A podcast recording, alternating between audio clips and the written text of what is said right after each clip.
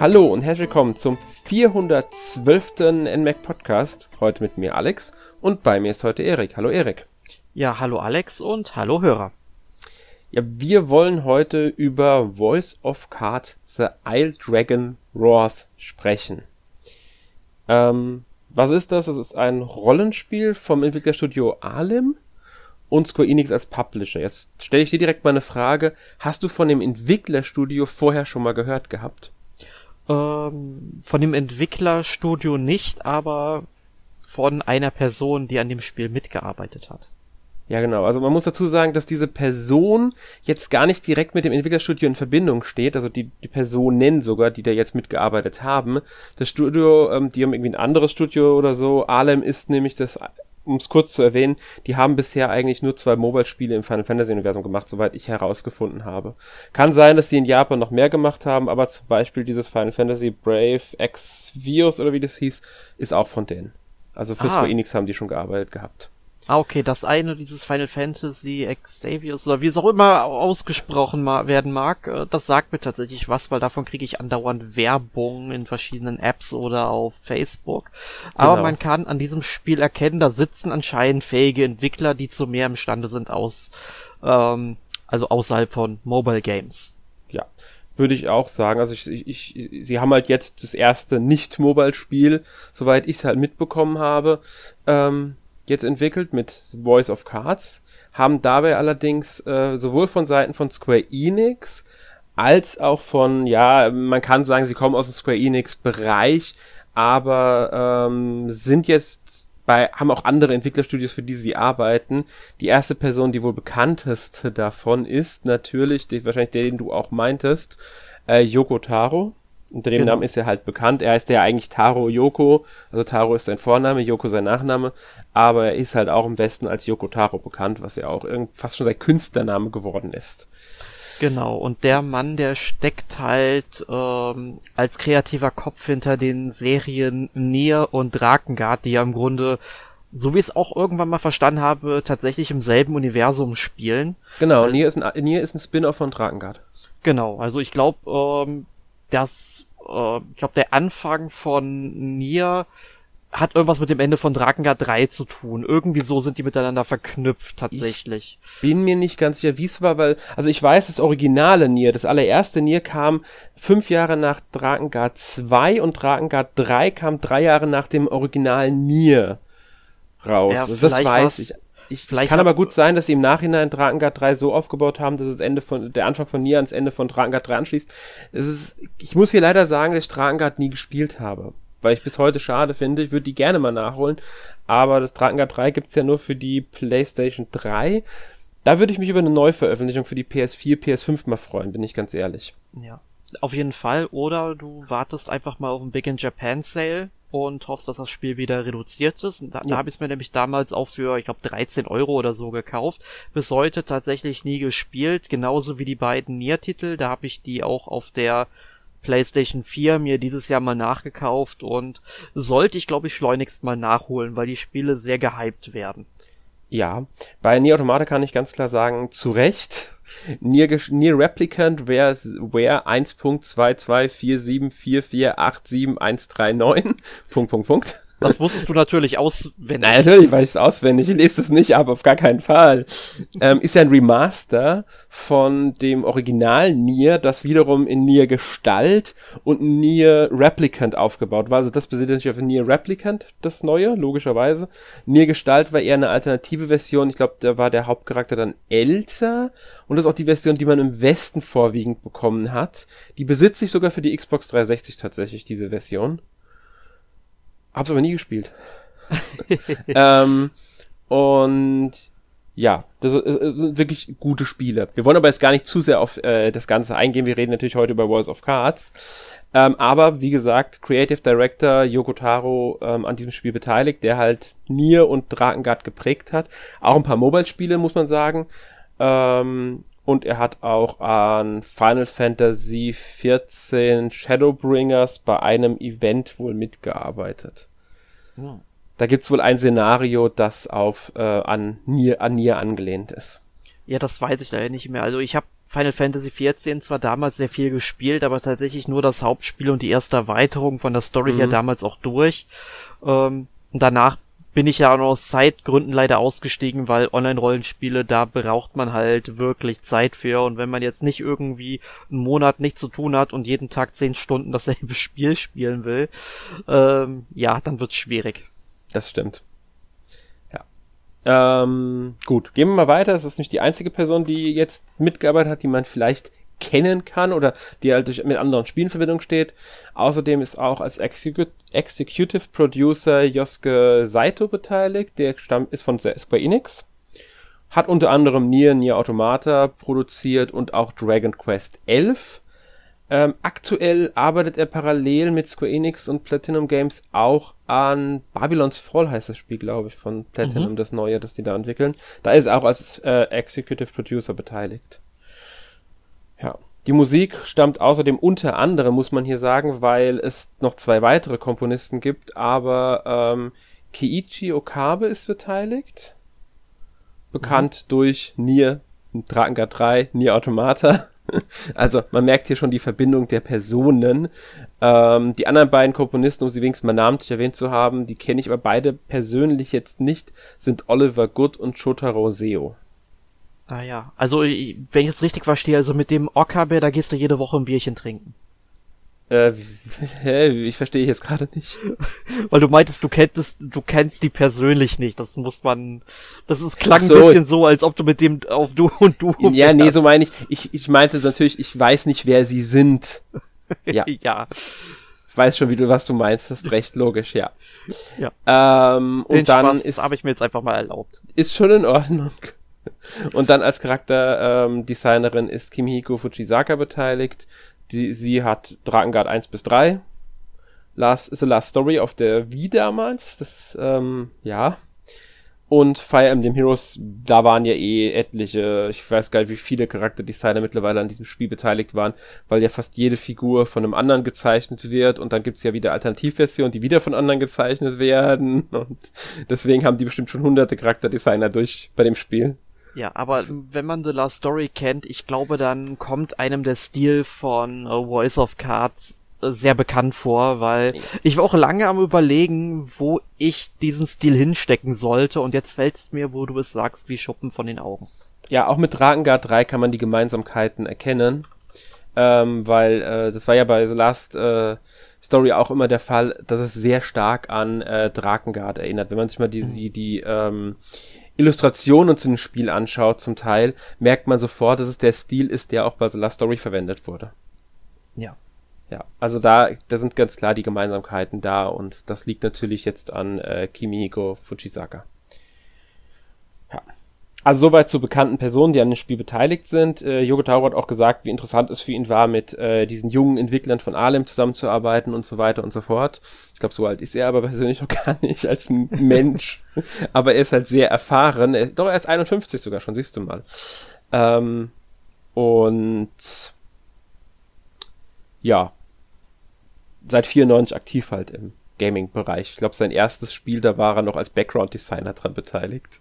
Das ja. müsste Alpine Racer 2 gewesen sein. Ja, man fängt ja auch klein an. Ja, yeah, von Namco damals. Das zweite Spiel war dann irgendwie, ich glaube, selbe Jahr Time Crisis 2.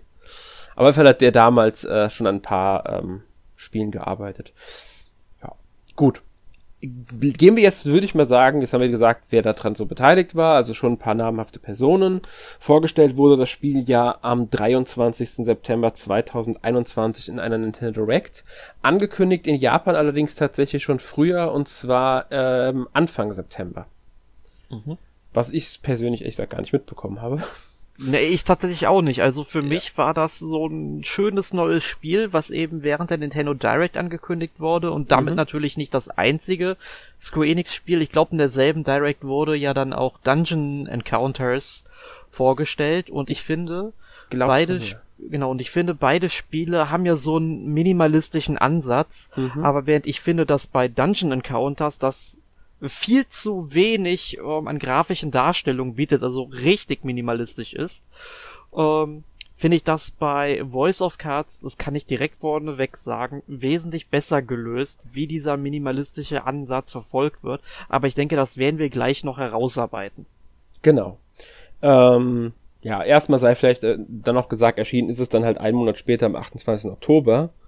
Und ja, dann können wir eigentlich auch schon auf die Besonderheiten des Spiels eingehen, würde ich sagen. Du hast ja schon erwähnt, minimalistischer Stil, aber es passt. Kannst du ja mal erklären, was du genau damit meinst und was für ein Stil hat das Spiel überhaupt? Genau, also man muss sich erst einmal vorstellen, wie das Spiel beginnt. Man kommt quasi in einen Raum rein und auf einmal sitzt man an einem Tisch. Eine Stimme spricht mit einem und diese Stimme ähm, stellt sich als ja, Spielleiter vor.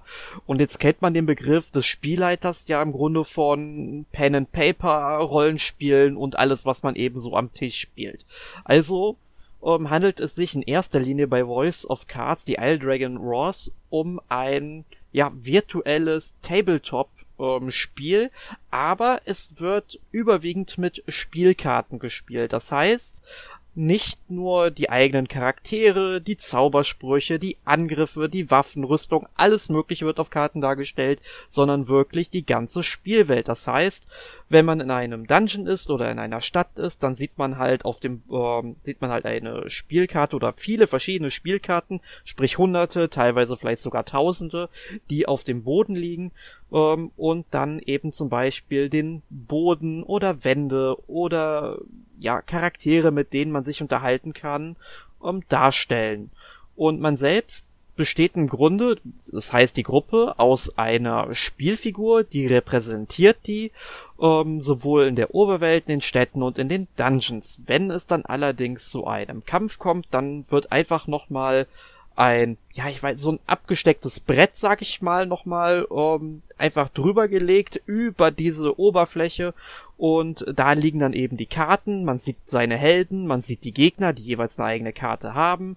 Oben links liegt dann noch eine Schatulle, da liegen Kristalle drin und dann sieht man rechts am Rand noch Würfel und das ist sowas von stilecht und gefällt mir optisch von der ersten Minute an. Ja, muss ich jetzt zustimmen. Was ich auch sehr ähm, schön finde, was ich noch erwähnen will, ist auch die Dialoge werden natürlich komplett in Karten dargestellt. Das heißt, sowohl die Charaktere, die sich gegenüberstehen, sind dann Spielkarten, als auch die Texte, die sie sagen, die werden dann auch unsere Antworten, sind Spielkarten, die wir hochziehen. Antworten mit Ja wird eine andere Karte hochgezogen, als wenn wir mit Nein antworten. Und der Erzähler gibt es halt also wieder. Es gibt keine anderen Synchronsprecher, die jetzt irgendwie dann die verschiedenen Rollen verkörpern, sondern der, der, der Spielleiter mimt hier den Erzähler und gibt das wieder, was die Figuren sagen. Und das macht diese Person, ich muss es ehrlich sagen, ich hab, weiß nicht, wer da als Sprecher fungiert, sowohl im Englischen als auch im äh, Japanischen. Ja, genau, genau Japanisch war die andere Version. Großartig. Ja, stimme ich dir sagen. wirklich zu. Also mir gefällt der englische Sprecher tatsächlich sogar besser als der japanische, was mhm. bei mir nicht oft vorkommt, dass ich nicht den, in Anführungszeichen, Originalsprecher jetzt bevorzuge.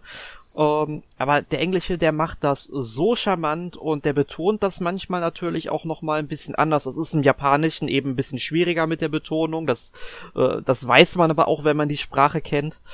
Ähm, und der macht das wirklich richtig charmant und man muss auch wirklich sagen, er liest ja tatsächlich alles vor, was da steht. Also jetzt nicht unbedingt ähm, jetzt quasi den Text, den man auf einer Itemkarte hat, irgendwie einen Heiltrank, der jetzt 20 Lebenspunkte heilt oder sowas, das verkneift er sich. Aber sonst, wenn eine Karte auf dem Tisch landet, die die Story halt weiter erzählt oder einen Dialog wiedergibt, das liest er alles vor und das im ganzen Spiel und das finde ich großartig. Ja, man sollte dazu sagen, ich, ich habe das gerade nochmal schnell nachgeschaut. Es ist wohl ein recht bekannter englischsprachiger ähm, Synchronsprecher, Todd Haberkorn heißt er. Ähm, hat viele, viele Anime gesprochen, schon seit Anfang der zwei, also 2006 waren so die ersten Anime, die er dann im Englischen auch gesprochen hat, also unter, unter anderem sowas wie ähm, One Piece. ich kenne die Rolle jetzt nicht, Siam im Englischen, keine Ahnung, wer das ist. Sagt mir gerade auch nichts als dafür, One Piece Fan.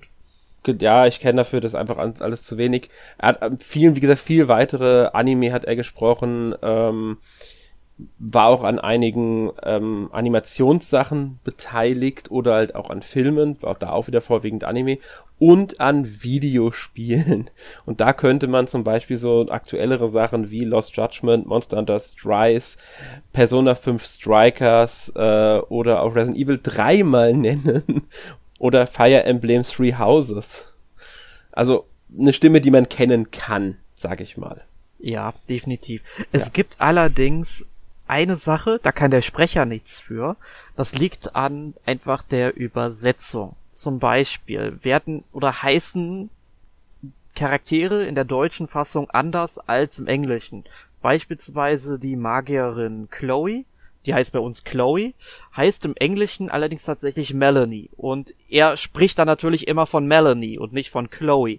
Und ich finde, das irritiert einfach, aber das ist ein Problem, was Square Enix total oft macht. Das haben wir auch in Dragon Quest 11 schon gesehen. Verstehe ich bis heute nicht, warum man die Charaktere dann irgendwie anders nennen muss. Ja, stimme ich auch zu. Das ist dann eher so eine Sache, die einfach nicht sein muss. Man sollte sie zumindest in der englischen Sprache, am besten sage ich ja immer, man soll die Originalnamen einfach belassen, wie sie sind. Fertig. Fertig, genau aber äh, ja, aus irgendeinem Grund passt gerade Square Enix die Namen sehr gerne an. Ich sag mal so, manchmal ist es natürlich auch einem äh, der Bedeutung geschuldet, dass jeder weiß, okay, was bedeutet dieser Name? Ähm, und wenn keine Sprachausgabe da ist, ist es ja meistens auch egal, oder wenn halt die Sprachausgabe entsprechend angepasst wird. Aber das ist halt eher selten der Fall.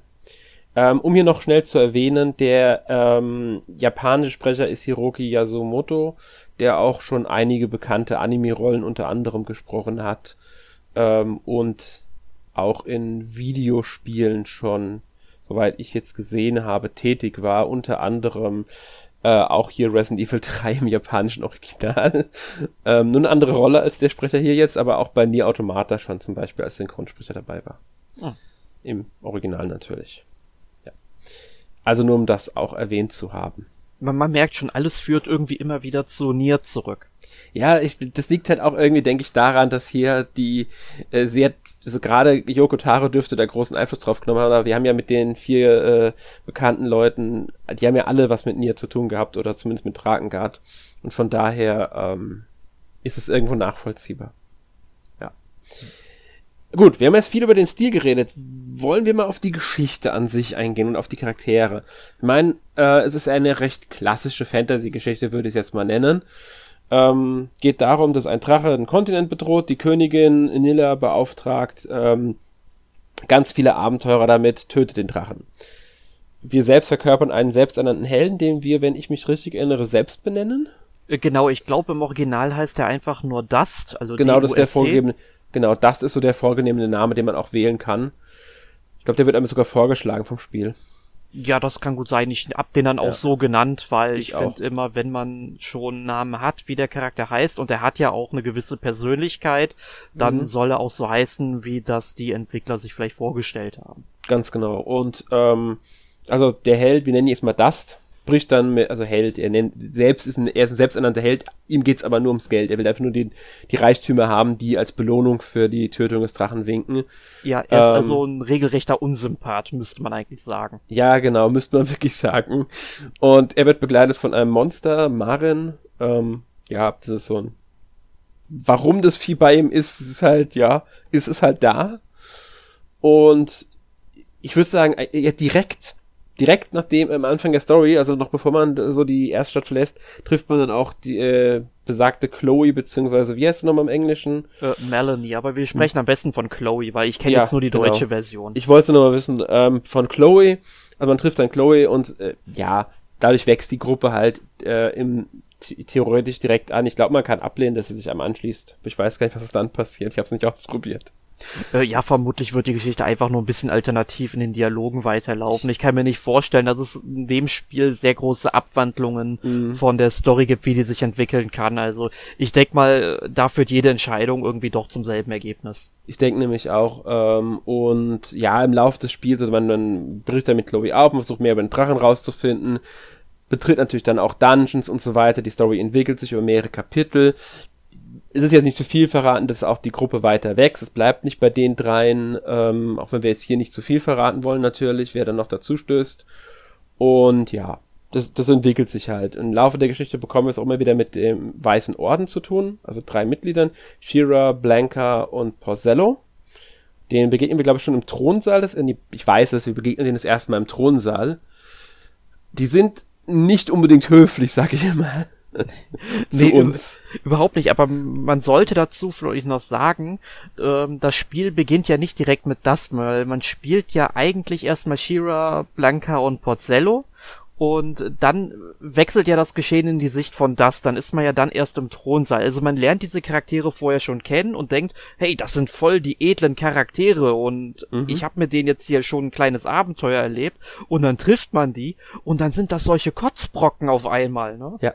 Und da sollte man dazu sagen, das, was man am Anfang mit denen erlebt, ist grob gesagt das Ende der Demo, die Square Enix im Vorfeld schon veröffentlicht hatte. Ah. Weil nämlich in der Demo, ähm, das da, die beginnt damit, dass die drei den Auftrag der Königin erhalten, etwas Gestohlenes zurückzuholen. Und dafür müssen sie halt dann, äh, also auch in diese erste Stadt gehen, sich Informationen besorgen, zu einem Steg gehen, mit dem Schiff zu einer Höhle fahren und halt diese Höhle erkunden. Und das ist im Grunde so ähm, grob das Ende dessen. Ich weiß gar nicht, ob man im Hauptspiel dann miterlebt, wie der Drache auftaucht, weil am Ende der Demo die, erlebt man dann noch, äh, dass, dass sie erstmals rausfinden, dass der Drache da ist und ähm, dann ist die Demo halt vorbei und man kann das Hauptspiel spielen. Also da gibt's diese Verbindung zur Demo. Also die hat dasselbe, komplett alle Spielprinzipien, alles mit drin, aber man spielt halt diese drei Charaktere, Shira, Blanca und Porzello und erlebt mit denen im Grunde den Weg vom Auftrag bis zum Ende ihres Auftrages und dieser, das Ende des Auftrages ist ja wie gesagt dann auch im Hauptspiel nochmal drin. Genau, und, und ja. diese, dieser weiße Orden, also diese drei Charaktere vom weißen Orden, ähm, die tauchen halt im Verlauf der Handlung immer mal wieder auf. Also man kreuzt dann ähm, die Wege und ähm, ja, die, die sind halt relativ oder richtig stark, muss man auch wirklich sagen. Also mhm. Also man legt sich mit denen dann teilweise auch selbst an, ist natürlich haushoch unterlegen. Ähm, aber finde ich halt cool, dass es dann eben wiederkehrende Persönlichkeiten gibt, die einem durch das Spiel immer mal wieder begleiten und das Ganze etwas atmosphärischer machen. Ja, ganz genau.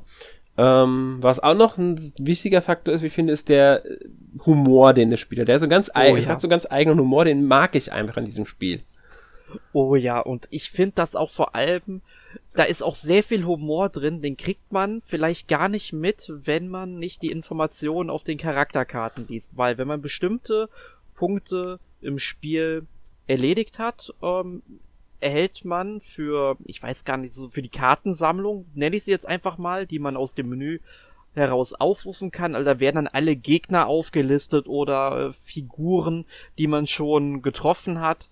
Ähm, zum Beispiel äh, gibt es dann von einer der Stadtbewohnerinnen. Das ist halt so eine äh, ja, Frau mittleren Alters, die ist mit so einem Küchenmesser immer unterwegs und trägt ein Brot unterm Arm, glaube ich. Und ähm, jede Karte hat dann irgendwie zwei Seiten. Auf der einen Seite steht halt ähm, drüber irgendwie, ja, der Mann, der äh, beschwert sich halt dauernd, weil das Fleisch nicht auf dem Tisch steht und so weiter. Und man hört die Frau halt nur am Hacken, ne? Und dann auf der Rückseite, wenn man irgendwie, ich glaube, mit oft genug mit ihr geredet hat oder wenn man, glaube ich, einen Auftrag für sie erledigt hat, schaltet man die Rückseite frei und ähm, dann heißt es auf einmal, ähm, ja, die Frau ist am Hacken, es steht mittlerweile genug Fleisch auf dem Tisch, aber vom Mann fehlt jede Spur. Und dann kann man sich natürlich zusammenreimen, was da passiert ist. Und ja. ich finde diesen Humor einfach nur großartig. Genau.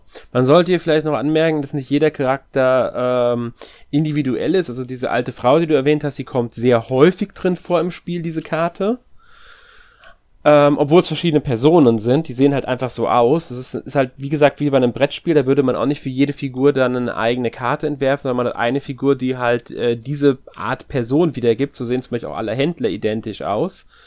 Ähm, aber was ich dazu noch gerade erwähnen will, ähm, das ist ja so diese typische Rollenspiellogik auch irgendwo wieder. Wenn du dir auch alte Rollenspiele so aus der 16 oder 8-Bit-Zeit anguckst und wenn du da durch eine Stadt läufst, da laufen auch fünf Charaktere herum, die genau gleich aussehen. Ja. Und ähm, ich finde sogar dieses Spiel auf einer anderen Karte wird nämlich genau das erwähnt. Da ist nämlich irgendwie so ein ähm, ja, so ein Romantiker in die schönste Frau von der Stadt verliebt, ja. Aber diese schöne Frau, die kann sich ja selbst nicht mal ähm, als schön erkennen, weil sie sich nicht von den anderen unterscheiden lässt. Und das macht dieses, das Spiel macht einfach keinen Hehl draus. Das ist toll. Ja, das ist genau das ist es eben. Das macht diesen auch macht so viel vom Charme des Spiels auch mit aus. Und ähm, ja, trägt einfach auch unglaublich zum Spielspaß bei, wie ich finde, weil es einfach sehr amüsant ist. Dazu finde ich noch sehr schön, dass die Karten unterschiedlich einsortiert sind, äh, wenn man mal so will, weil die haben nämlich auch Nummern oben drüber stehen und so und da gibt's halt eine Karte, die ist nur ist eine 6, die äh, wirkt dann etwas gräulich, es gibt eine 6, die wirkt eher etwas silbern. Das hat jetzt keine direkte Bedeutung, aber es lässt so eine bisschen, bisschen die Wichtigkeit, die Seltenheit einer Figur erkennen, weil goldene Symbole sind dann einzigartige Charaktere, während ein silbernes Symbol eher die normalen Charaktere sind. Ja, ja, das kennt man ja auch, sage ich mal, von Sammelkarten wie Spielen wie zum Beispiel Magic the Gathering. Da hast du ja auch ähm, von der Wertigkeit her diese normalen schwarzen Karten, dann silberne, die schon ein bisschen seltener und mächtiger sind und dann natürlich die goldene, die, davon kriegst du halt in jedem Booster Pack nur eine, ne? Genau, und man muss hier, ich muss hier wirklich sagen, es gibt eigentlich nur Gold und Silber, aber das ist ja egal. Wir haben halt die Charaktere, die einen, die eine besondere, die halt wirklich nur einmalig kommen und dann halt die Charaktere, die es öfters gibt. Und aber allein das ist halt, wie gesagt, äh, finde ich schon äh, super gelöst auf diese Weise. Ja. Wie gesagt, äh, trägt viel dazu bei und die Karten sind halt auch schön detailreich gestaltet und alles. Also das Charakterdesign, das Kartendesign an sich ist einfach super. Genau. Ja. Gut. Ähm, ja. Haben wir noch was zur Geschichte zu sagen? Ich glaube jetzt gar nicht mehr so viel, oder? Nee, also ich habe da jetzt nichts mehr anzumerken. Also wir können ja. gerne dann mal rüber zum Gameplay gehen. Genau, würde ich auch sagen. Gameplay-mäßig ist es ja ein recht klassisches Japan-Rollenspiel, würde ich jetzt einfach mal so sagen. Ähm, man läuft halt mit seinem Charakter durch die Oberwelt, durch Dungeons, durch Städte, bekommt Quests, erledigt diese Quests ähm, und zufällig kommt es dann in der, auf der Oberwelt und in Dungeons zu Kämpfen. Also es gibt Zufallskämpfe in diesem Spiel. Abgesehen natürlich von storymäßig vorgesehenen Kämpfen, die dann entsprechende Markierungen auch haben auf der Karte oder halt an einem bestimmten wenn man eine bestimmte Karte betritt, sofort ausgelöst werden. Aber im Normalfall sind es halt diese Zufallskämpfe, wie man es von früher einfach kennt und von einigen heutigen Spielen natürlich auch noch, aber das ist ja eher seltener geworden. Ja, genau. Und diese Kämpfe, ich habe das ja vorhin schon mal ähm, angemerkt, sobald sich so ein Kampf öffnet, kommt dann halt nochmal so ein Art Tablett, was sich über die Spielwelt legt, wo dann eben die Karten der Helden nebeneinander liegen und man sieht dann halt natürlich auch die Gegner darüber. Und dann muss man halt unten schauen, welche ähm, Skills man einsetzen kann. Jede Spielfigur beherrscht bis zu vier Skills. Die kann man später, wenn man mehr als vier hat, auch ähm, austauschen, was aber halt nur außerhalb der Kämpfe natürlich geht. Und diese Skills benötigen halt eine unterschiedliche Anzahl an Kristalle. Man bekommt bei jedem ähm, Zug, also wirklich jedem Zug, nicht jede Runde, sondern jeder Zug. Also man hat halt eine dreiköpfige Gruppe, sprich pro Runde bekommt man bis zu drei ähm, ähm, ja, Kristalle dazu über diese halt normale Zuordnung und ähm, wenn man dann zum Beispiel ein Skill hat, wo man direkt alle Gegner angreifen kann, dann kostet das zum Beispiel zwei Kristalle. Man muss dann natürlich gucken, setze ich jetzt einen Skill ein, der nichts kostet, warte ich einfach ab etc. und sammle mir diese Kristalle an und schlag dann halt zu oder nehme ich jetzt zum Beispiel einfach ähm, anstatt eben so diesen Donnerspruch, der halt drei Kristalle kostet, aber überall Schaden macht, ähm, ob ich nicht direkt schon mal hier für zwei Kristalle so eine Eismagie raussaue, aber die Wahrscheinlichkeit habe, dass ich den äh, Gegner dann vereisen kann, weil bei solchen Geschichten wird dann auch noch ein Würfel rausgekramt. Man würfelt auf diesem Tablett tatsächlich und äh, je nachdem, was eben angezeigt wird, ich glaube, es gibt auch nur sechs- und zehnseitige Würfel. Ich bin mir gerade nicht sicher, ob es noch andere gibt. Ähm, und das macht das Ganze so ein bisschen interessanter noch. Und das ist halt, wie gesagt, immer diese Atmosphäre, die man dann von diesen ganzen Tabletop- und Pen-and-Paper-Rollenspielen kennt. Ja, oder auch von einfach nur Brettspielen. Ich kenne Abenteuerbrettspiele, die genau in so eine Richtung gehen.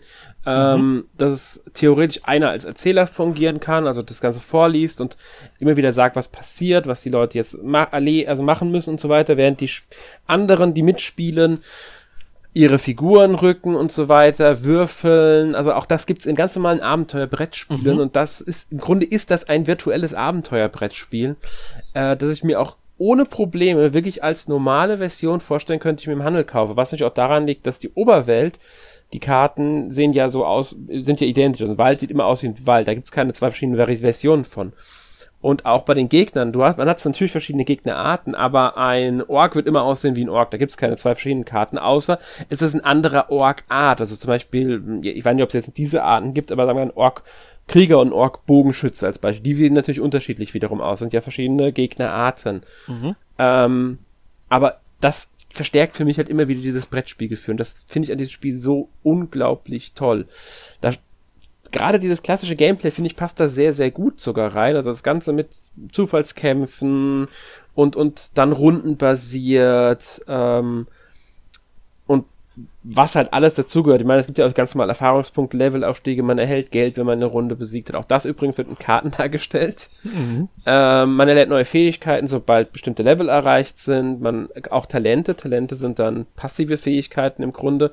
Da kann man auch mehr als vier. Das ist halt einfach nur, die hat dann der Charakter einfach.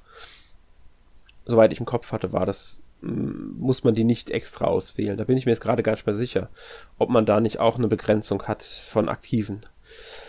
Man kann Ausrüstung auswechseln, also ganz klassisch Rollenspiel. Man kann sogar jederzeit ein Item im Kampf einsetzen, was natürlich dann auch wieder eine Karte ist, die man ausspielt. Eine Teiltragkarte zum Beispiel. Ja. Ja, finde ich halt äh, wirklich alles in der Hinsicht äh, sehr stimmig umgesetzt und alles auch wirklich sehr durchgängig an diesen Stil gehalten. Also es weicht nie davon ab und ist immer konsequent durchgezogen. Und ja. die Kämpfe finde ich da, ich finde die Kämpfe machen, obwohl sie so klassisch sind, einfach viel Spaß. Ja, definitiv. Also, ähm, wenn man sich da mal eine Taktik zurechtgelegt hat, also dann kommt man auch sehr schnell mit durch, muss ich mhm. sagen. Also ich, das sollten wir auch vielleicht ansprechen. Der Schwierigkeitsgrad von diesem Spiel ist, ja, ich will nicht sagen, ich will jetzt nicht sagen leicht oder schwer, aber er schwankt tatsächlich je nachdem, wie man dieses Spiel spielt. Also ich hatte das Gefühl, dass es viel zu leicht ist, mhm. habe dadurch die ersten drei Kapitel über auch keine Ausrüstung mir irgendwie gekauft, das ganze Geld gespart, hab dann erst, ähm, ich bin mir sicher, im dritten oder im vierten Kapitel dann tatsächlich mal mir neue Ausrüstung gekauft, weil dann auf einmal Gegner kamen, die mich dann doch schon schneller besiegt hätten. Dann habe ich mir diese Ausrüstung komplett angelegt und dann war ich fast wieder unverwundbar, weil die Gegner mir nur so einen Schadenspunkt gemacht haben. Und jetzt ja. bin ich mittlerweile Kapitel 6. Ich habe die beste Ausrüstung und die Gegner werden mir auf einmal gefährlich. Also, ähm, ich gebe euch wirklich den Tipp, unterschätzt dieses Spiel nicht und kauft euch ruhig die ähm, nötige Ausrüstung, die ihr braucht. Besonders so ab ähm, ja, Kapitel 3 oder 4. Mhm, und lohnt sich auch manchmal einfach nur in der Oberwelt ein paar Kämpfe zu bestreiten, um auch zu leveln. Also ich sage jetzt nicht, man muss wirklich grinden, aber äh, man sollte jetzt nicht versuchen, möglichst den Kämpfen aus dem Weg zu gehen. Es lohnt sich schon zu kämpfen, um nicht irgendwann äh, dann doch zu unterlevelt zu sein. Ähm, es ist ja natürlich nicht das schwierigste Spiel, das es gibt, aber man sollte es, wie Erik schon gesagt hat, auf keinen Fall unterschätzen. Ähm, es ist jetzt nicht das längste Rollenspiel, muss man sagen. Nee. Also ich ähm, denke mal, in diesem Spiel kann man so 10 bis 12 Stunden investieren, dann hat man es ungefähr durch. Kommt natürlich auch darauf an, wie viel Zeit man mit Grinden verbringt. Das mache ich ja sehr gerne, wenn man die Podcasts von uns schon etwas länger hört. Damit kann ich mir wunderbar die Zeit vertreiben und ähm, man wird ja dann auch dafür belohnt, dass man die Gegner dann auch schneller weghauen kann. Was ich bei diesem Spiel aber auch noch super interessant finde, ist ein Element, dass man eigentlich ja dann eher so von Pen and Paper Rollenspielen oder sag ich mal so ja eher westlichen Vertretern von Rollenspielen, wenn wir mal auch gucken, Baldur's Gate zum Beispiel, was ja auch auf Dungeons and Dragons irgendwo basiert, ähm, dass es dann auch zufällige Ereignisse gibt, wenn man jetzt von einem Ort zum anderen reist. Es gibt nicht nur diese zufälligen Kämpfe, es kann auch sein, dass dann auf einmal eine Karte auf den Tisch gelegt wird und es heißt dann einfach, ähm, ja, hier, du findest ein Fernrohr, dann guckst du da durch und man sieht halt nur so einen kleinen Teil davon, was da passiert und dann kann man halt sagen, ja gut, ich stürme jetzt darauf los oder ähm, ich schleiche mich vorsichtig an und dann sind dann manchmal Gegner, wenn man drauf anstürmt, dann, dann nehmen die Reis aus, weil sie Angst haben, lassen aber jede Menge Goldmünzen da liegen, die sie irgendwie erbeutet haben. Und wenn man sich halt ranpircht, dann ähm, werden die halt dann trotzdem auf einen aufmerksam und es kommt halt dann zu normalen Rundenkampf zum Beispiel. Und solche Zufallsbegegnungen, weil es gibt ja dann auch noch irgendwelche Schatzsuchen, man bekommt Hinweise, dass man halt Schätze finden kann. Ich finde das ist unglaublich cool und dieses Element kann auch gerne in ganz normalen japanischen Rollenspielen häufiger vorkommen, müsste natürlich anders gestaltet werden, aber sowas mag ich, habe ich festgestellt. Ja, finde ich auch äh, sehr, sehr schön. Ich meine, es gibt andere Spiele, die auch so Zufallsevents haben, die sich auf andere Weise umsetzen, weil es dann eine ganz andere Art des Spiel, von Spiel ist.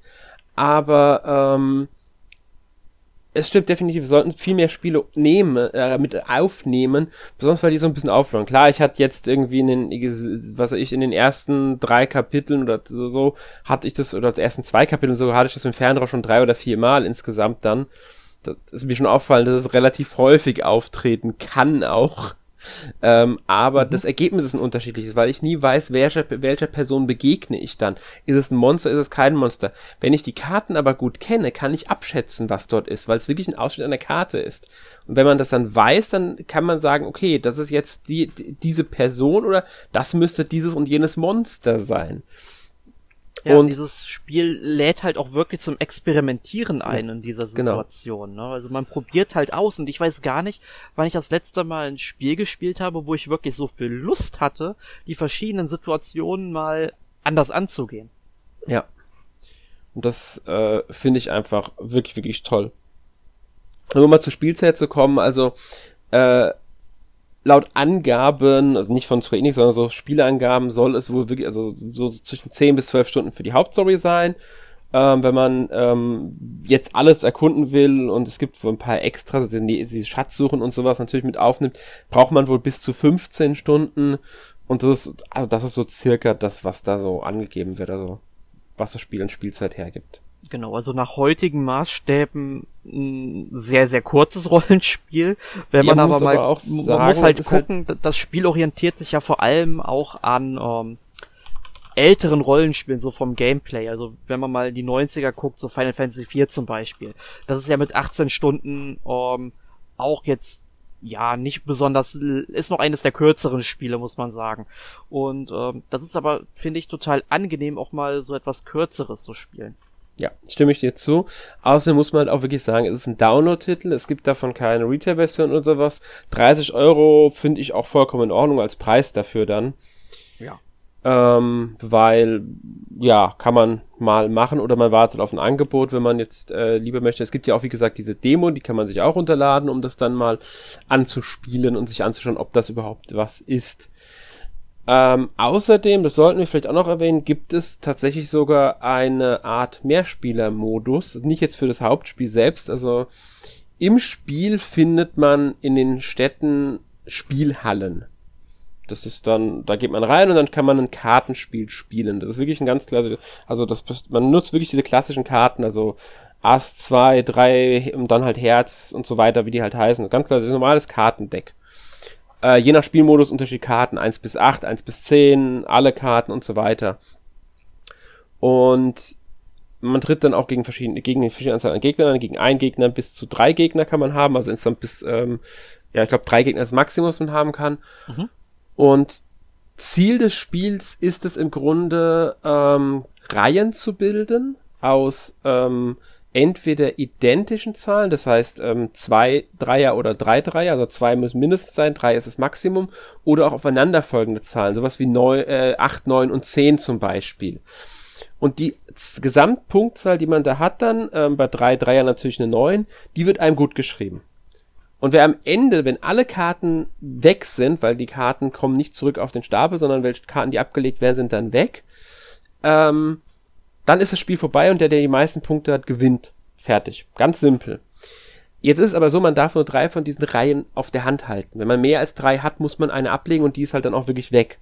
Und dadurch muss man halt ein bisschen strategisch vorgehen. Außerdem darf man nur nach einem, wenn man der Runde durch ist mit seiner, nur eine einzige Karte behalten. Die andere muss in den allgemeinen Stapel und aus der können dann alle anderen Mitspieler diese Karte wieder mitnutzen. Das heißt, auch das ist Strategie. Welche Karte lege ich ab? Welche Karte hilft jetzt dem Gegner vielleicht mehr? Und welche Karte weniger? Es ist also nicht immer sinnvoll, jetzt die 10 zu behalten, nur weil es die stärkste Karte, äh, die höchste Karte ist, sondern manchmal ist es sinnvoll, gerade die 10 abzuwerfen, weil die 5 dem Gegner eine Reihe geben würde oder sowas. Und wenn man auf höheren Schwierigkeitsgraden spielt, kommt noch dazu, dass die Karten verschiedene Fähigkeiten haben können. Das heißt dann, wenn drei von, zwei bis drei von derselben Kartenzahl, da gilt wirklich nur die Kartenzahl, also drei Dreier, zwei Fünfer oder so, die können dann einen bestimmten Effekt haben. Sowas wie alle Gegner, irgendjemand muss aussetzen oder man darf die Runde von einem Spieler spielen, wobei ich gar nicht weiß, ob das bei dem ist, bei der, ich glaube bei drei Zehnern oder zwei Zehnern, dann kann man nicht mehr aussetzen oder sowas war das, glaube ich, ein Aussetzenschutz. Und in einem noch höheren Schritt gab es noch Ereigniskarten zusätzlich, die man dann vor seiner Runde ziehen kann, aber nicht muss. Und die haben verschiedene Effekte. Die können zum Beispiel auch dazu führen, dass man selbst aussetzen muss. Also können auch für mich selbst dann, wenn ich Karte ziehe, negativ sein, können mir aber auch den Vorteil bringen, dass der nächste Spieler aussetzen muss oder ich mir von jemandem einen Stapel klauen darf. Also was. Finde ich schon ein lustiges Spiel. Also mir machte, hatte schon sehr viel Spaß gemacht. Da viel zu viel Zeit reingesteckt teilweise. Schon in der Demo war das hier drin. Und dieses Spiel kann man im Hauptmenü, sobald man es einmal gespielt hat, auch ähm, auswählen. Und da kann man dann tatsächlich sogar einen Vier-Spieler-Modus aktivieren, dass man dann wirklich mit äh, vier Leute zusammen spielen können, vier menschliche Spiele. Ja, ja, ist auf jeden Fall eine sehr schöne Auflockerung, wenn man einfach mal dann von der Monsterjagd kommt, zurück in die Stadt und dann geht man einfach in die Spielhalle, setzt sich ein bisschen an das Kartenspiel oder wenn man jetzt einfach nur Lust auf dieses Kartenspiel hat, dann wählt man das eben aus dem Hauptmenü, sobald man es dann freigeschaltet hat, eben aus und hat da dann noch ein bisschen ähm, Spaß mit. Ist ein sehr nettes Minispiel, hat mir auch gefallen muss ich sagen. Hab's dann einmal so komplett durchgespielt, damit ich alles da mal gesehen habe. Und danach muss ich ehrlich sagen, habe ich es nicht mehr angerührt, weil mich dann das eigentliche Spiel mehr interessiert hat. Aber mit diesen Ereigniskarten, die du gerade ernannt hast, das ist ganz wichtig, weil die tauchen im späteren Spielverlauf ja auch noch in den richtigen Kämpfen auf. Ja. Also, und äh, da sind dann unterschiedliche Sachen wieder bei, die manchmal positiv, manchmal negativ sind. Also dann heißt es zum Beispiel, jeder Akteur, der jetzt am Kampf teilnimmt, bekommt plus drei auf Angriff oder Verteidigung. Dann bekommt man ähm, auf einmal einfach drei Kristalle gut geschrieben. Man kann allerdings auch auf einmal, jeder nimmt drei Schadenspunkte äh, ähm, aus der Gruppe und die Gegner halt nicht. Und das ist, finde ich, ähm, ganz amüsant, bringt noch einen kleinen extra Schwung rein. Hab das jetzt allerdings nie so erfasst, dass es tatsächlich spielentscheidend ist. Das ist, glaube ich, eher zum Vorteil des Spielers als zum Nachteil, so wie ich immer ähm, es bisher erlebt habe. Aber ich habe das Spiel noch nicht durch, bin im, ich glaube, im sechsten von insgesamt sieben Kapiteln. Und ähm, ja, bisher fand ich es eigentlich mal ganz angenehm. Ja. Ich kann auch sagen, also die Ereigniskarten, die dann sind natürlich andere als jetzt in dem Karten-Minispiel, kommen aber trotzdem, die sind äh, lockern das Ganze auf den Kampf, weil Zufallseffekt kommt, das dann der Erzähler auch immer, also der, der Spielleiter mit einbringt. Und meistens ähm, sind sie wirklich nicht kampfentscheidend. Sie können kampfentscheidend sein, wenn man ein riesengroßes Pech hat natürlich. Aber ich würde sie auch eher als Vorteil für, äh, die Spiel für den Spieler selbst interpretieren in den meisten Fällen. Oft sind es eh Effekte, die auf sowohl die Gruppe als auch die Gegner Einfluss nehmen. Und dadurch ist nicht zwingend jemand im Vorteil. Es hängt immer davon ab, was es natürlich ist. Ähm, wenn jetzt zum Beispiel auf einmal die äh, Feuerempfindlichkeit verstärkt wird und die Gegner verursachen nur, haben nur Feuerattacken, haben wir natürlich ein Problem. Wenn aber der Gegner schon feuerempfindlich war vorher, genau. ist es für uns ein Vorteil. Also das ist immer so eine, ja, da muss man halt immer auf Glück hoffen. Genau, aber das ist halt meistens auch, wie gesagt, Glück und auch sehr zufällig. Also ich habe ja. auch schon genug Kämpfe gehabt, wo dann irgendwie äh, Wasser verbessert worden ist oder Blitz verbessert worden ist und die Gegner hatten einfach diese Elemente nicht und ich selbst ähm, habe dann dadurch keinen Vorteil bekommen, weil die Gegner eine gewisse Resistenz gegen diese Elemente haben und dadurch natürlich ähm, hat, hätte das für mich nur wenig gebracht, dann hätte ich vielleicht ein, zwei Schaden mehr gemacht dadurch. Ne? Ja. Ganz genau. Gut, ähm, ja. Zum Gameplay gibt es noch eine Sache zu sagen, die jetzt nicht entscheidend ist und nicht der Gameplay ist, aber sie sollte erwähnt werden, die Menüführung. Ja, also ich, du hast es ja auf der Switch gespielt, nehme ich an. Ja. Genau, und ich habe es jetzt auf dem PC gespielt und oder spiele es da auch immer noch. Ähm, ich habe te also teilweise ist es super verschachtelt aufgebaut und äh, das kenne ich halt gerne so von Square Enix Spielen, dass die zum Beispiel bei PC-Titeln von so ja, ich sag's mal in Anführungszeichen retro-lastigen Titeln, das habe ich auch schon bei Final Fantasy eben gemerkt, bei den Pixel Remasters. Zum Beispiel das äh, Spiel beenden. Ja, die, diese Funktion einfach so verstecken einfach, dass man die erstmal finden muss. Bei Final Fantasy findet man die relativ schnell bei ähm, Voice of Cards ist die wirklich gut versteckt. Also man öffnet zum Beispiel das Menü, da muss man irgendwo Sonstiges aufrufen.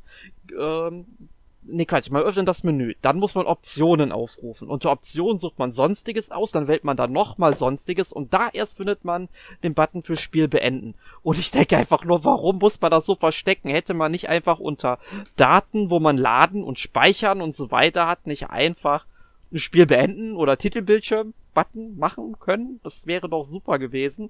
Und so ähnlich verhält es sich auch teilweise zumindest mit den spielentscheidenden Elementen, also wo man dann irgendwie ähm, ja Fähigkeiten ausrüstet oder andere Ausrüstungsgegenstände anlegt.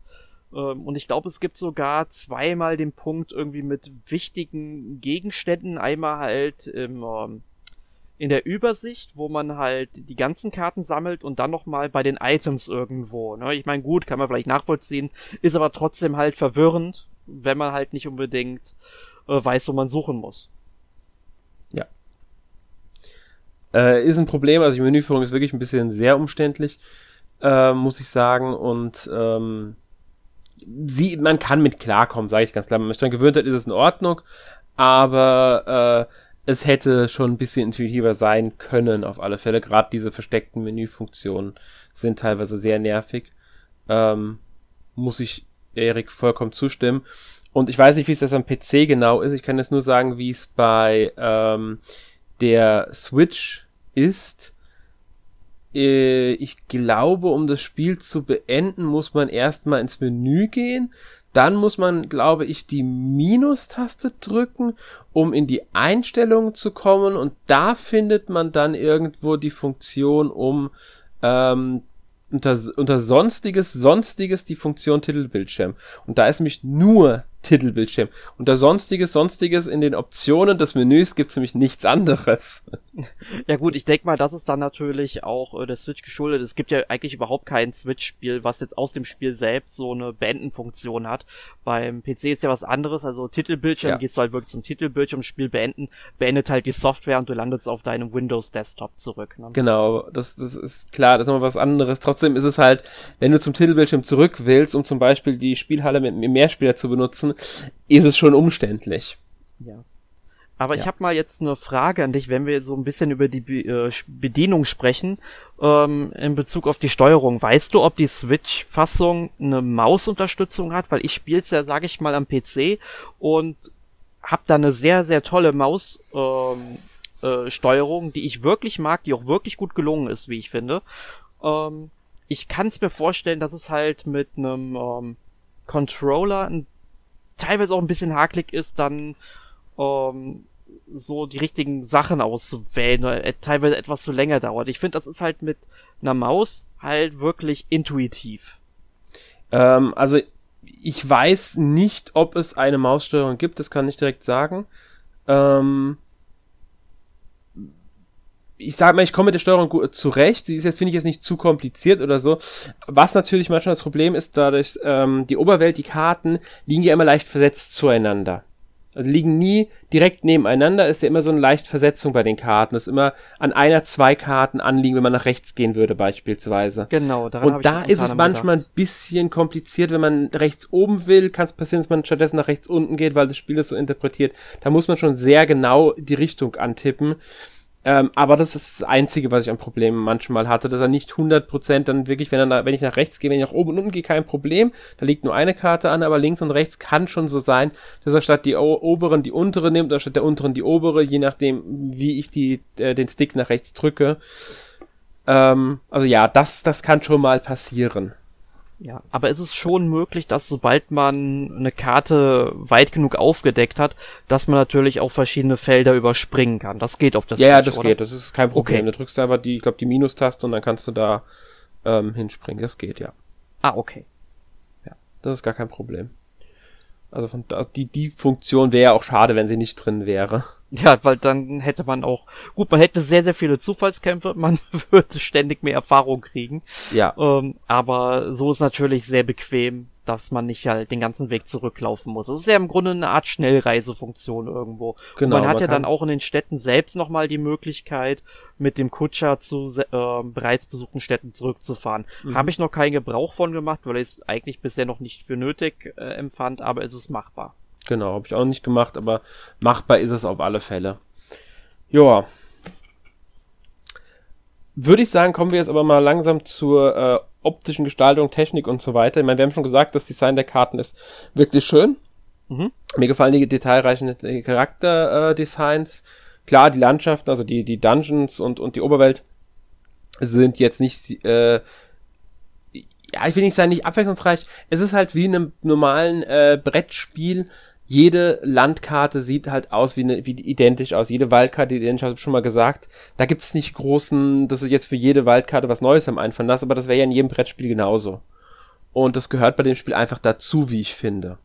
Ja, auf jeden Fall. Es ist ja. eine wirklich, es ist ein sehr visuell angenehmer Minimalismus einfach. Und genau darauf muss man sich einlassen können, aber wenn man sich darauf einlässt und wenn man das auch noch mag, so wie es uns beiden offenbar gefällt, ähm, wird man sich daran eigentlich auch nicht satt sehen können. Also mhm. ich freue mich auch schon, das nächste Mal die Software wieder hier zu starten bei mir und ähm, die letzten beiden Kapitel dann noch anzugehen äh, und das Spiel durchzuspielen, weil ich einfach mehr von dieser Welt sehen möchte, so mhm. minimalistisch das dann auch sein mag. Ja, ganz genau. Und ich finde, der tritt auch dazu bei, dass es einfach eine schöne technische Umsetzung hat. Also ich kann auf das Video jetzt nicht sagen, dass es irgendwie ruckeln würde ähm, oder sonst irgendwas. Das finde ich läuft flüssig, kann, ist gut spielbar dadurch, also hat ein sehr angenehmes ähm, äh, Spielgefühl dadurch halt auch nochmal. Und ähm, verstärkt wird hier die ganze Atmosphäre, der ganze Charme des Spiels auch noch vom Soundtrack, den ich auch sehr gelungen finde. Ja, also der Soundtrack, der untermalt diese mittelalterliche Fantasy-Welt hervorragend mit sehr seichten Klängen und wenn er natürlich einen Kampf startet, hat man da so ein bisschen bedrohlichere Musik. Also das passt wirklich einfach zu dieser ganzen Stimmung und hab da bisher eigentlich noch kein Stück entdeckt, was mir jetzt irgendwie ähm, nicht gefällt und ich mag auch dieses Zwischenstück. Also immer wenn man ein Kapitel beendet oder das neue Kapitel eingeleitet wird, läuft ja immer noch so ein ähm, vorgerendertes Video ab und ähm, da ist dann auch so ein schöner Song bei. Ich glaube, der ist auch auf Japanisch gesungen, wenn ich das richtig im Kopf habe und äh, das mag ich auch tatsächlich. Ja, stimmt. Find, mag ich auch sehr, sehr gerne sogar.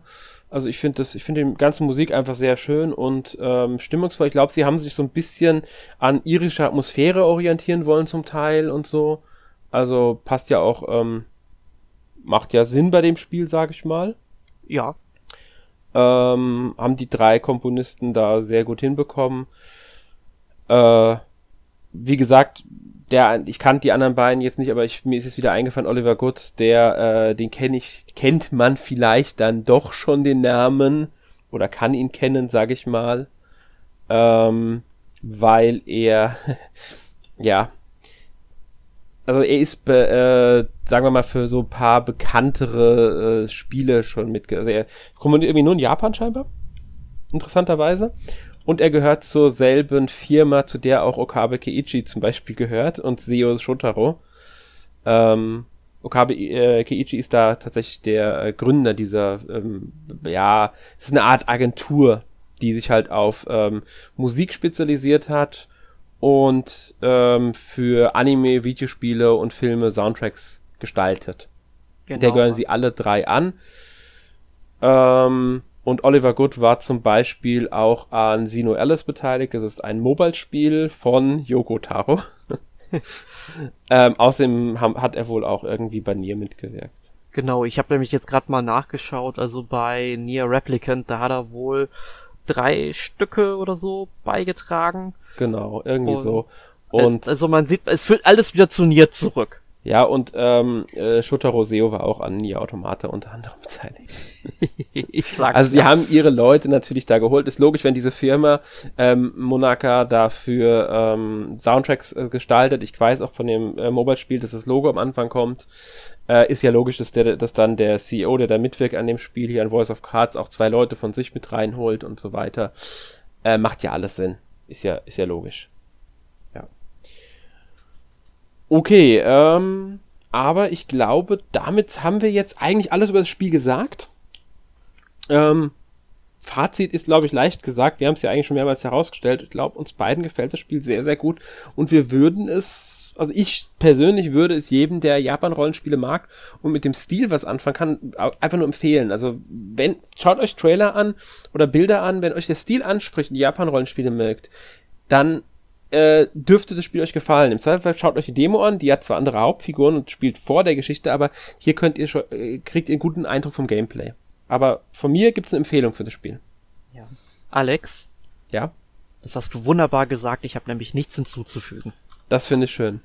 Und wenn ihr noch mehr zum Spiel wissen wollt oder etwas genauer haben wollt, findet natürlich auch einen Test dazu demnächst bei uns auf der Seite. Ja, und ähm, wenn wir gerade dabei sind und Tests empfehlen, also auch mein Test, den findet ihr dann basierend auf der PC-Fassung ähm, auf der Website gameplaygamers.com. Ist auch auf Deutsch geschrieben, also lasst euch von diesem Punkt .com nicht irritieren. Aber da findet ihr dann meinen Test und der sollte seit gestern online sein.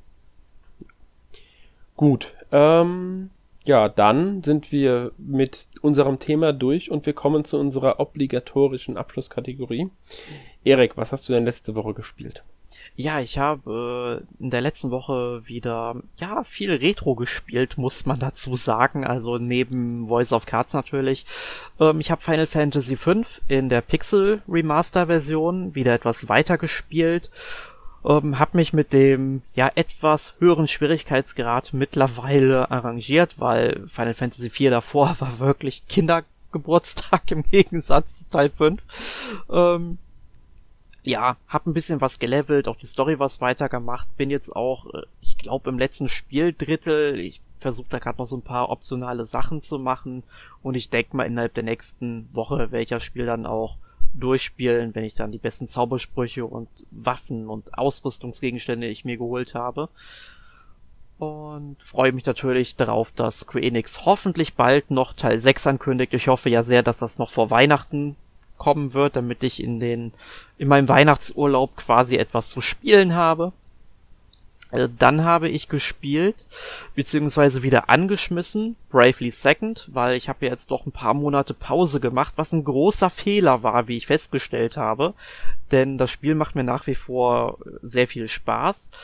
Allerdings ist es wirklich schwierig, da wieder in die Story reinzukommen, weil es tatsächlich keine vernünftige Storyaufzeichnung in diesem Spiel gibt und ich aus den Kommentaren von Agnes äh, relativ äh, wenig herauslesen kann und man kann sich auch die ganzen Videos nochmal angucken, aber mir würde lieber so eine Story-Zusammenfassung in Textform, wie zum Beispiel Dragon Quest 7 auf dem 3DS macht, wesentlich besser gefallen, weil das habe ich auch schon seit Jahren nicht mehr gespielt, nur da würde ich jetzt wesentlich besser reinkommen.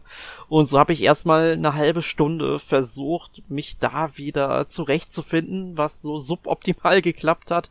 Hab dann aber einfach mal wieder ein bisschen weiter weiß ungefähr wieder, worum es jetzt geht, wo ich gerade stecke. Ich sollte dieses Spiel aber tatsächlich nicht noch einmal so lange unterbrechen und jetzt dann auch mal zu Ende spielen, damit wir, ich mich auch irgendwann mal Bravely Default 2 widmen kann und wir dann auch mal dazu einen Podcast aufnehmen können, Alex. Ja, das wäre natürlich sehr, sehr schön, wenn wir das dann irgendwann mal noch nachholen könnten.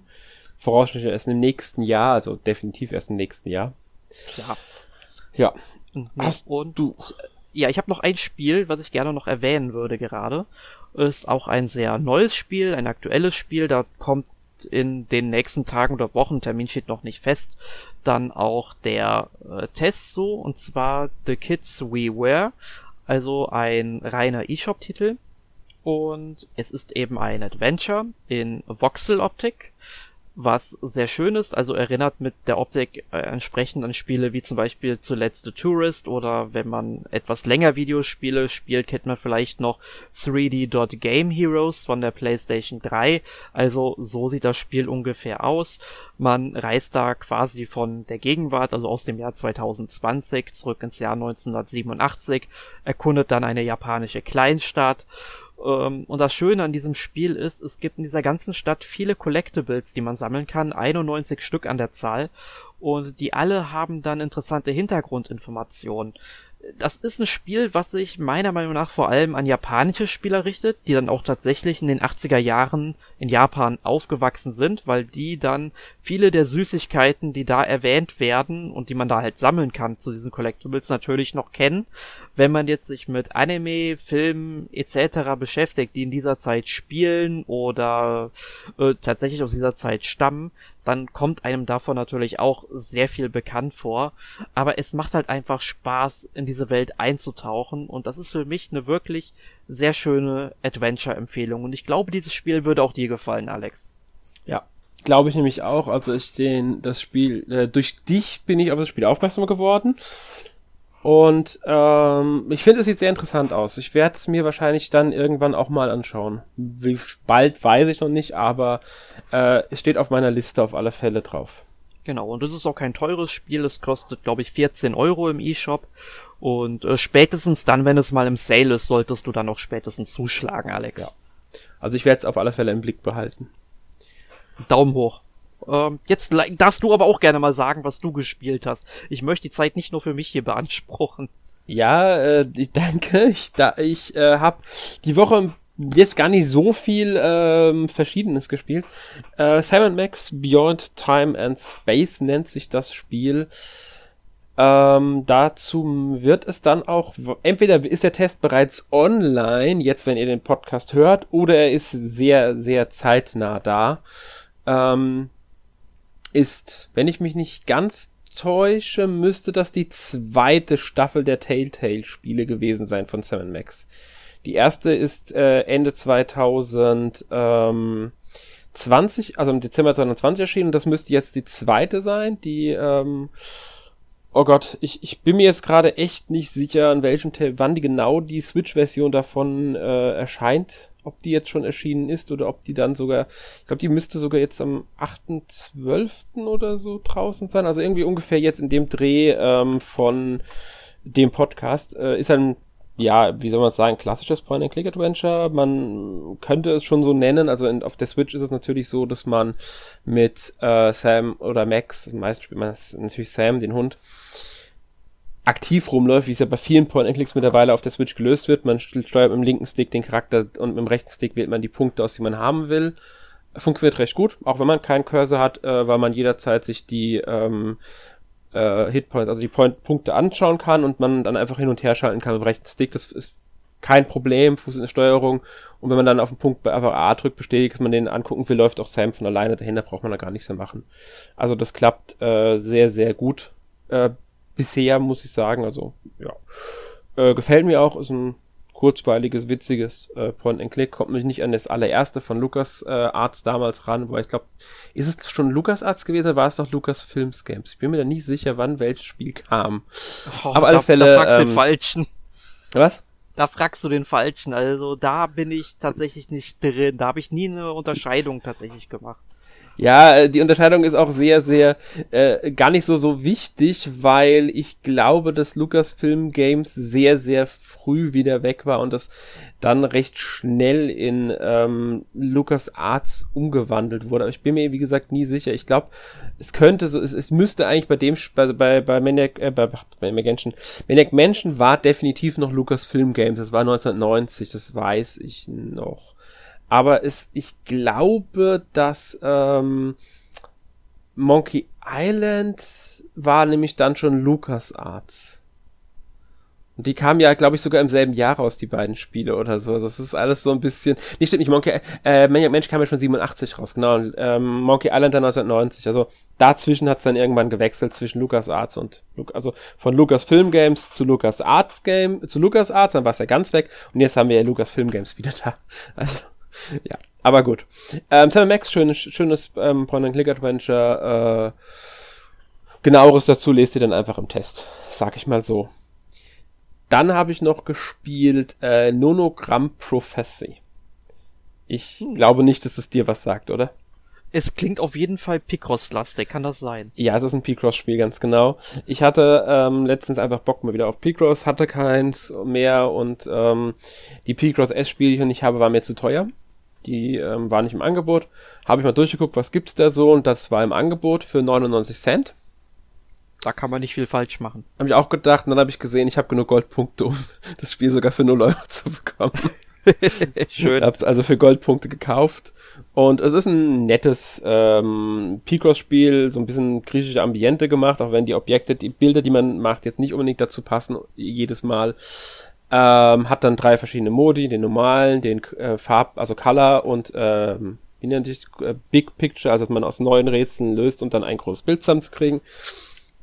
Insgesamt, glaube ich, irgendwas über 380 oder so sind, glaube ich, drin, ich bin nicht mehr ganz sicher.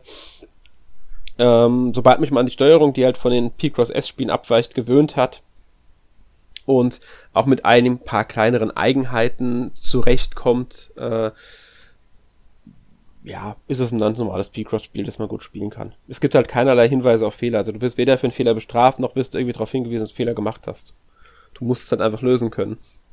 Ja. Das in jeder, es gibt keine anderen Schwierigkeitsgrade oder sowas. Ist, die Funktion kannst du auch nicht irgendwie aktivieren. Zumindest habe ich es nicht gefunden, dass es irgendwie ginge. Ich habe mal geguckt, ob es das gibt für Leute, die halt P-Cross nicht so gewohnt sind. Nö, gibt's auch nicht. Also man musste halt sich schon selbst zurechtfinden. Mhm. Ja. Ja, äh, ist halt ein P-Cross-Spiel. Ich mag's. Ähm, ist jetzt nicht so gut wie die P-Cross S-Spiele oder, der, oder gar die P-Cross E-Spiele damals auf dem 3DS. Aber ähm, ja, für zwischendurch ist es ganz schön. Und es hat eine Touchscreen-Steuerung, was ja jetzt auch nicht so jedes Spiel dann hat unbedingt. Ich glaube, normalerweise kostet es aber auch nicht viel. Ich glaube, es kostet nur 4 Euro oder 5 Euro, wenn es jetzt nicht im Angebot ist. Also ist auch nicht so teuer. Nee. Ähm, und als letztes habe ich noch Shin Megami Tensei 5 gespielt. Da will ich jetzt aber gar nicht so viel zu sagen, nur es gefällt mir bisher sehr gut. Aber darüber werden wir nächste Woche im Podcast etwas genauer sprechen. Da ist dann nämlich Shin Megami Tensei 5 das Thema. Genau, auf dem Podcast freue ich mich übrigens auch schon sehr. Da werde ich zwar nicht dran teilnehmen, aber Shin Megami Tensei 5 liegt bei mir jetzt auch schon seit zwei Wochen ungefähr oder drei Wochen rum. Ähm, möchte ich langsam auch mal spielen, aber ich habe halt irgendwie noch das Bedürfnis, den dritten Teil auf der PlayStation 4 dann vorher noch äh, zu beenden, bevor ich mich dann an Teil 5 wage. Ja. Kann ich irgendwo verstehen. Genau, weil wenn man mal was anfängt, dann sollte man das auch durchziehen, sage ich mal. Zumindest bei den Spielen, die man sich dann auch wirklich selbst gekauft hat. Mhm. Ja. Gut. Dann würde ich sagen, wir sind für heute mit dem Podcast fertig.